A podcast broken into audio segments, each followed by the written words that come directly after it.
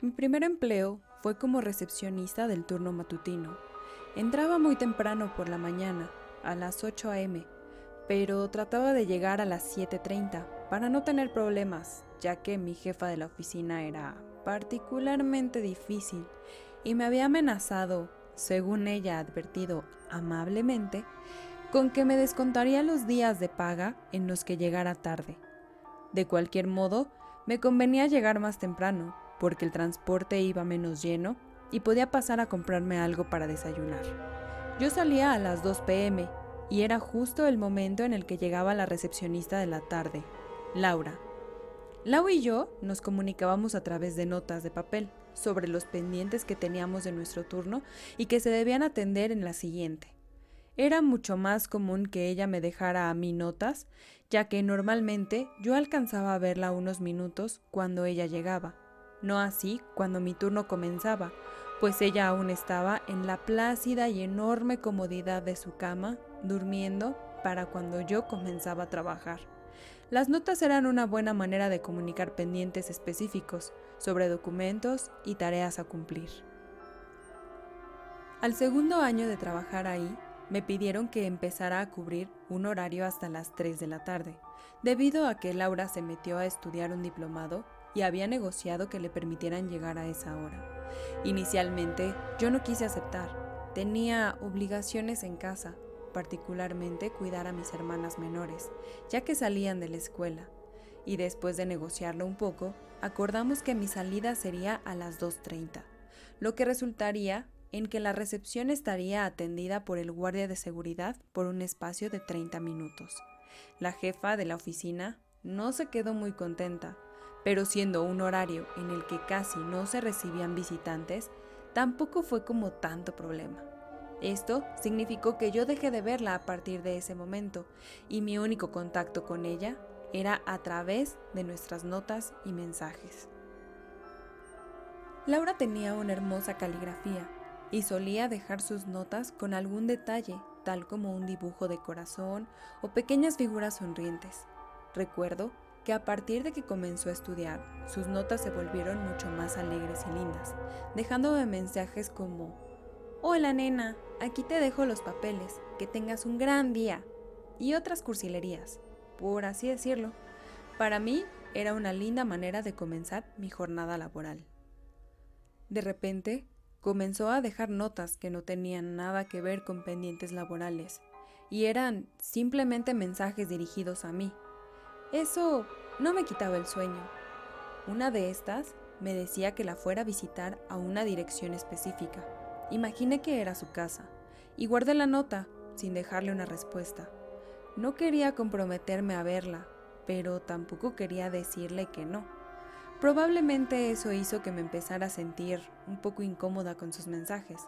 De cierto modo, era extraño que alguien que no conocía me invitara a su casa, y aunque ella era muy linda, yo no sabía nada sobre ella. En sí, era una extraña.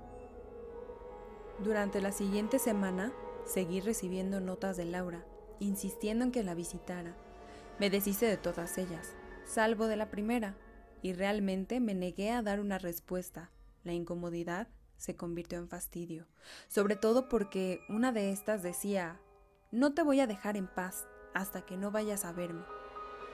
Un viernes me sentí con cierto compromiso para ceder ante la presión y le dejé un mensaje a Laura diciendo, está bien, tú ganas, mañana iré a verte, nos vemos a las 12 en tu casa. Y le dejé mi número telefónico para que me contactara. Cumpliendo mi promesa, acudí al día siguiente a la dirección que tenía, llegando unos 10 minutos antes, fiel a mi costumbre. Era una casa bonita, en una colonia muy agradable y que parecía segura. Me llamó la atención que justo frente a la casa había una cruz de metal y una placa con las fechas 1989-2007. Nada alarmante, pues es relativamente común en la ciudad encontrar estas cruces y placas en memoria de personas que han fallecido en ciertas ubicaciones específicas. En punto de las 12, toqué el timbre de la puerta y me abrió un hombre de unos 60 años, el cual asumí que era el padre de Laura. Hola señor, muy buenas tardes. Vengo a ver a Laura. a lo que el hombre me respondió con una mirada desconcertada, como si no tuviera idea de a quién diablos me refería. Ah, sí vive Laura aquí, ¿no? Le pregunté, para solo recibir una rotunda negativa y un portazo en la cara. Yo estaba fúrica, me sentía burlada por alguna especie de broma tonta que Laura había jugado. Sin tener otra forma de contactarla, regresé a mi casa y me desahogué con mi mamá, quien me dijo que quizás se trataba de una equivocación y que lo mejor era hablar con Laura. Llegado el lunes, revisé las notas para ver los pendientes y encontré dos cosas que eran desquiciantes. La primera, la nota que yo le había dejado a Laura tenía un gran signo de interrogación. La segunda, había una nota diciendo, gracias por visitarme. Me esperé a que iniciara el turno de Laura para verla en persona. Una vez que llegó, me dijo, hola, oye, perdón por no llamarte, sucede que el viernes me robaron mi teléfono y ya no tuve modo de contactarte.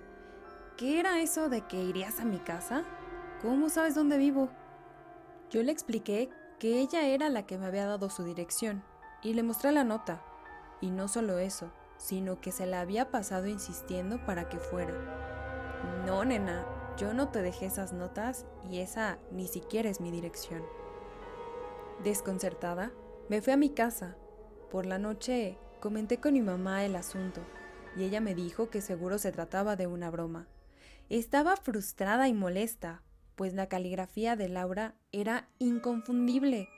Aún así, me fui a dormir a mi recámara.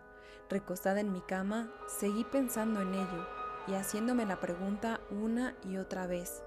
¿Por qué Laura me dejaría una nota y negaría lo que hizo? Cuando de pronto escuché... No fue Laura.